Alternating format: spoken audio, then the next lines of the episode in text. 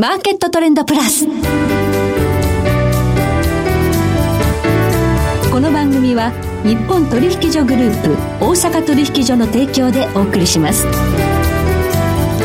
皆さんご機嫌いかがでしょうか？大橋ろ子ですコモディティ日経平均先物などデリバティブ取引の最前線の情報をピックアップえ今日はこの夏に新著通貨の凋落で金急騰が始まるが出版され大変話題の金融貴金属アナリスト亀井浩一郎さんをお迎えしています。亀井さんこんにちは。こんにちは。どうぞよろしくお願いいたします。さて、えー、金価格なんですけれどもちょっと足元下がってきちゃったなというのが。そうですね、はい、あの特に先週は、はい、まあ、ニューヨーク金、まあ、ニューヨークの金先物で見て4.9%の下落と、はい、いうとこれ今年の3月にあのキャッシュアウト現金化の流れで大きく下がった時ありましたよね、えー、あの週とに次ぐ下げだったんですね、はい、結構まあ大きな下げだったんですかね。これ何があったのかということなんですが。そうですね。あのー、まあ転機になったのは、はい、9月15日16日に FOMC がありましてね、えー、あの時のその打ち出した政策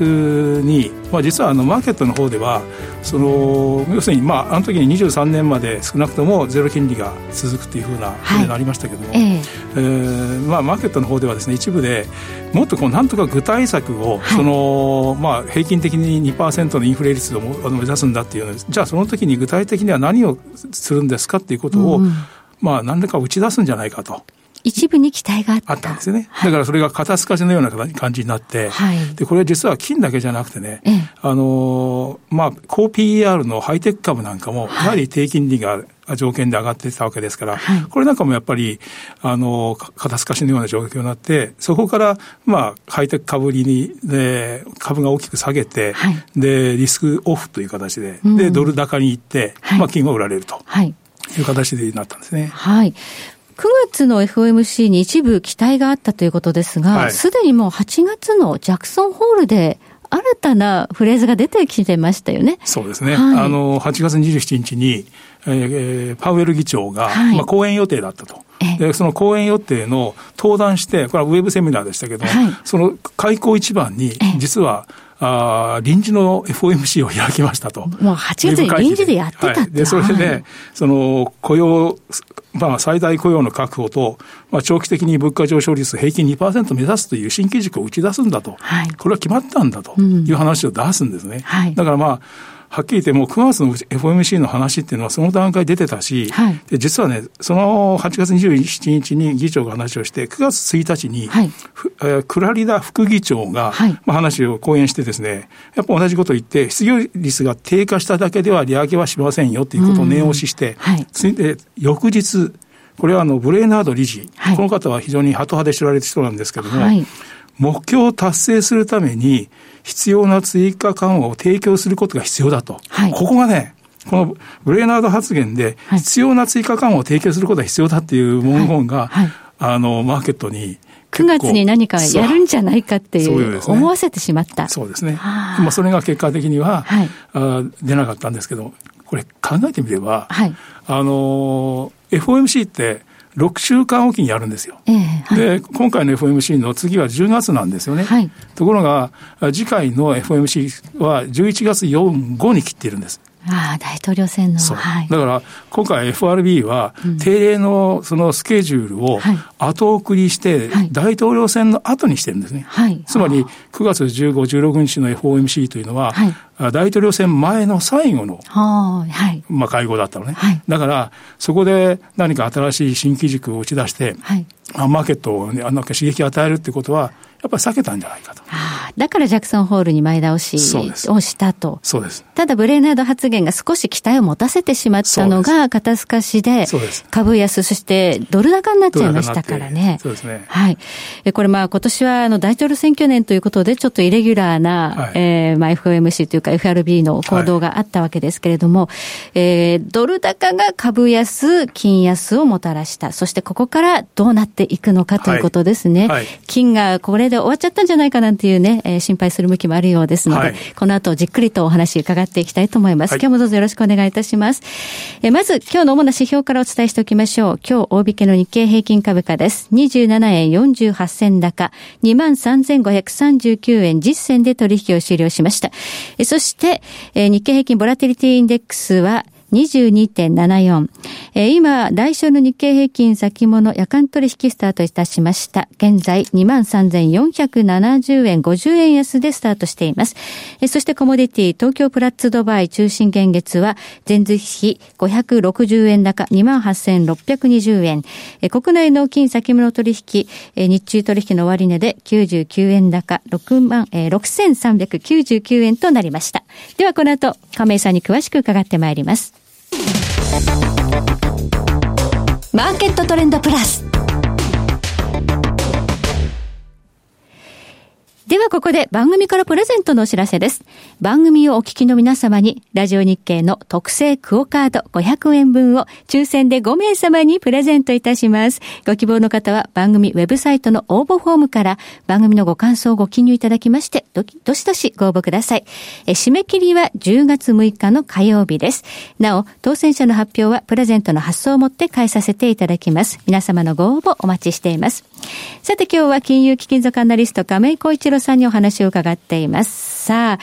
金は終わってしまったのかっていうふうにね、私も聞かれることがあるんですが、はい、亀井さん、下値っていうのはどうでしょうか？今回、まあ、あの、うん、ちょうど8月の、まあ、中旬から1か月半にわたった三角持ち合い、形成してたんですね。はいえ。ー、だから、その、まあ、これはいわばこういう値固めのような感じになってたので、あ、いい感じかなと思って見てたら、今回、まあ、先週特にその1900ドルを下回って、はい、で、いわゆる下っ離れたような形にはね、そうですね。目先はなっちゃったんで、はい、ただ、あの、内部要因から見てですね、あの、ニューヨークの金先物市場の取引のネットロング、はい、つまりネットの開口資料が、はい。あまあ、これ1週間で70トンほどオプション抜きで減ったんですけども、はい、まあ、その後これ22日時点なんですよね、はい、その後も少し下がってるので、おそらく100トンぐらい減ってると思うんですよ。はい、そうするとね、あの解雇資料としては650トンぐらい重量ベースではなるんですけども、これって全くこう過熱感を感じさせないような水準なんですよね。だからその内部要因的には、あの、あまりこう、売り落ちがないのかなと。あの、新規のショートをね、はい、売り立てをしてくるっていうのは別なんですけども、はい、まあ、環境を考えたら、はい、なかなかショートっていうのは難しいですよね。はい。じゃあ、ヘッジファンド勢の、まあ、ロングポジションは整理されたということで、ここからはあんまり売ってこないだろうと。そうですね。まあ、9月末って四半期末っていう事情もあったし、それともう一つね、あの、先週はそういうふうに、先物市場でかなり、まあ、整理売りが出た中で、あの、金の ETF に大量買いが入って、はい、で、特にあの、スパイダーゴールドシェアという最大銘柄が、21日だけで31トン。まあ、その後少し売り物が出たので、はい、あの、ただ、先週だけでも20トン以上増えてるんですね。うん、で、これ、この、このタイミングで増えるっていうのは、もうヘッジファンドも決算近いですしね。だから、そういうその、目先の数値じゃなくて、はい、おそらく年金基金だとか、はい、そういう、まあ、長期の投資家がね、はい、ある面では対義してて、はい、で、下がってきたから買い入れたっていう可能性が高いので、うん、おそらく金価格も、ここからまあ、その、それほど大きな下値はないんじゃないかな、というふうに思います。じゃあ少しね、ここで値固めしたらまた上を目指すのかと、ね、この時期に売ることは考えにくいというお話ですが、すね、えその、この時期にというのは大統領選もありますし、アメリカの、まあ、状況ですよね。そうですね。はい。はい。どんなところがやはりちょっと問題でしょうか？やっぱり政治リスクということは、はい、もうこれ来週、今週末から10月入りますけど、この10月から11月、特にこれから6週間、8週間っていうのは、はい、あの、それを意識せざるを得ないような状況でしょうね。あの、特にまあ今年は新型コロナの追加支援法案っていうのが、7月に、あの、まあ、までには作る、もう打ち出して成立させる予定が全くダメだったじゃないですか。第4弾ですね。まだ決まらないんですね。共和党と民主党で言ってることが全然違う。うん、そうですね。予算規模も全然違うし、はい、まあ民主党は2兆2000から4000億。はい。で、共和党は当初1兆ドル、あ、ごめんなさい、1兆ドルって言ってたわけですけどね。はいあの、それをここに来て5000億ドルに減らしたりしてるんですよ。ええー、全然歩み寄らないですね。歩み寄りその気がないんですけども、はい、どちらかというとね、共和党内部の方で、財政保守派っていうか、緊縮財政派がいるわけで、右派なんですけどね、そちらの方に歩み寄ってるんですね。だからもう、あの民主党との間は、もう合意しなくてもいいやみたいな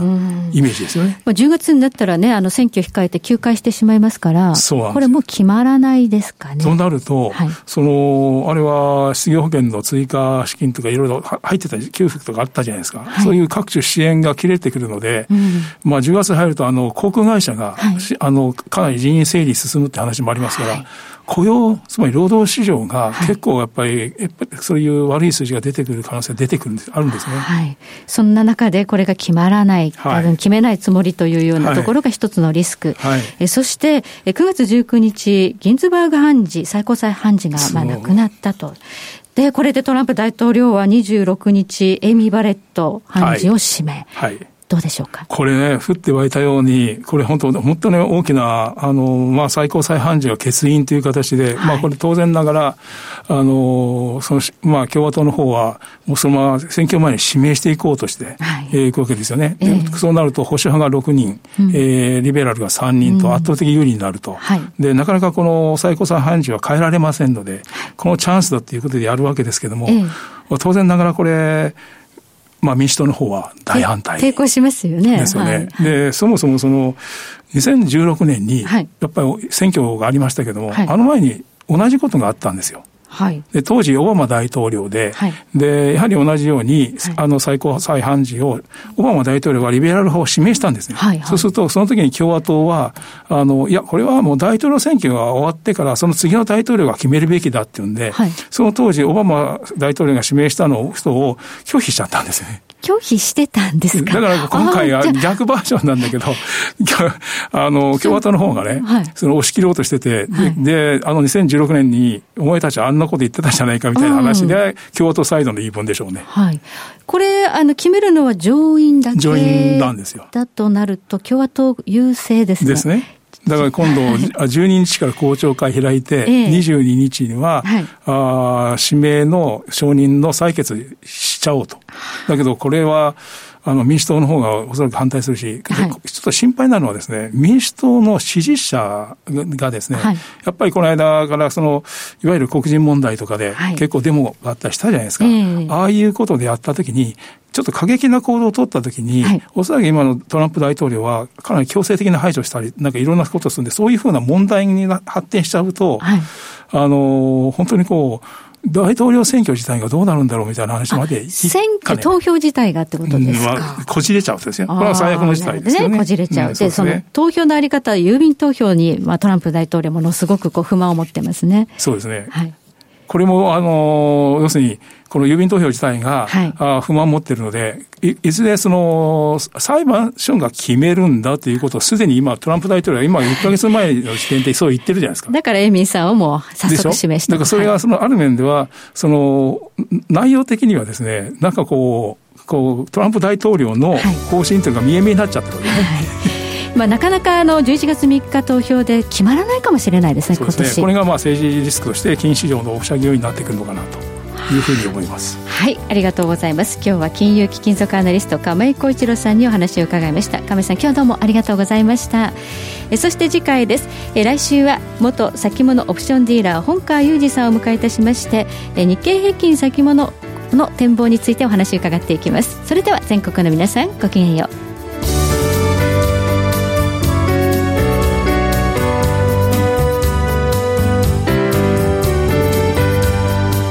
この番組は日本取引所グループ大阪取引所の提供でお送りしました。